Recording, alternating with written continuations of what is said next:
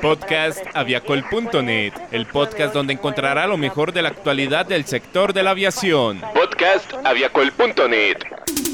Bienvenidos al podcast noticioso de aviacol.net, hoy 30 de marzo del 2020 y a continuación un breve recorrido por lo que sucede en el mundo de la aviación en medio de la pandemia del COVID-19. La TAM transportó a 2.200 extranjeros en vuelos humanitarios desde Colombia. Por coronavirus, Qantas y KLM anticipan retiro de sus Boeing 747. Crece sector aéreo de carga ante crisis mundial. Aquí inicia el podcast noticioso de aviacol.net, el portal de la aviación.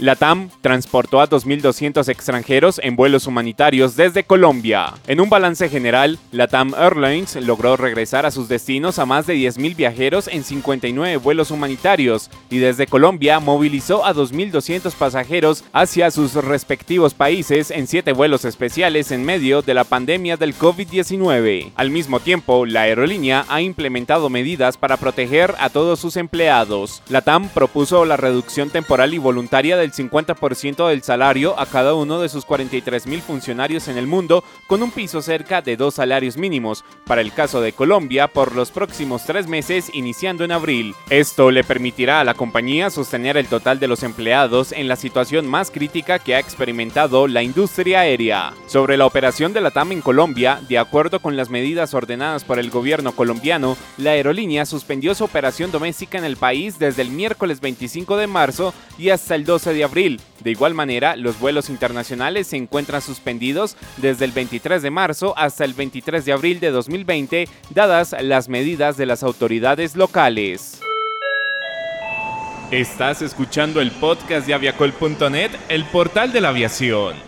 Por coronavirus, Qantas y KLM anticipan retiro de sus Boeing 747. Debido a la crisis sanitaria que se vive actualmente, las aerolíneas Qantas y KLM han decidido sacar de circulación anticipadamente sus Boeing 747 ya que representan costos operativos elevados. Las aerolíneas han optado por reemplazar el 747 por aviones como el Boeing 787 Dreamliner o el Airbus A350, ya que estos, gracias a su alta tecnología, les ayudan a reducir costos de operación, entre esos la reducción de consumo de combustible. Qantas realizó el último vuelo de su Boeing 747 el pasado 28 de marzo, cubriendo la ruta entre Santiago de Chile y Sydney.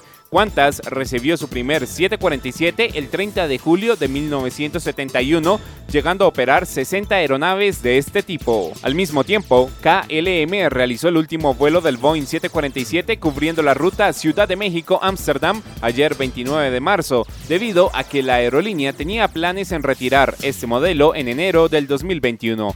KLM recibió su primer Boeing 747 en enero de 1971, llegando a operar 36 aviones de este modelo. Las noticias de la industria, los hechos más importantes y todo lo que quieres saber del sector de la aviación está en podcastaviacol.net.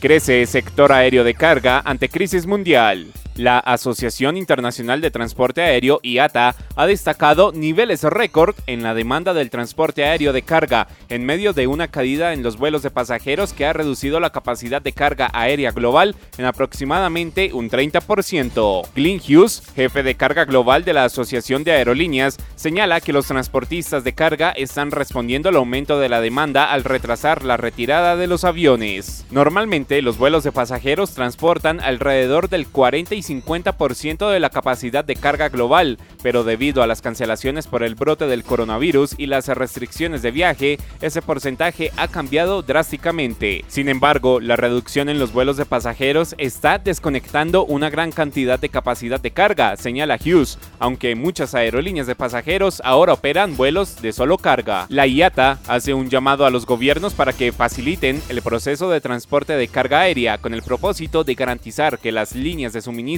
permanezcan abiertas. Y con la actualidad del sector de la aviación finalizamos hoy este episodio del podcast noticioso de aviacol.net. No olvides compartir este episodio a través de las redes sociales y seguirnos en las plataformas digitales.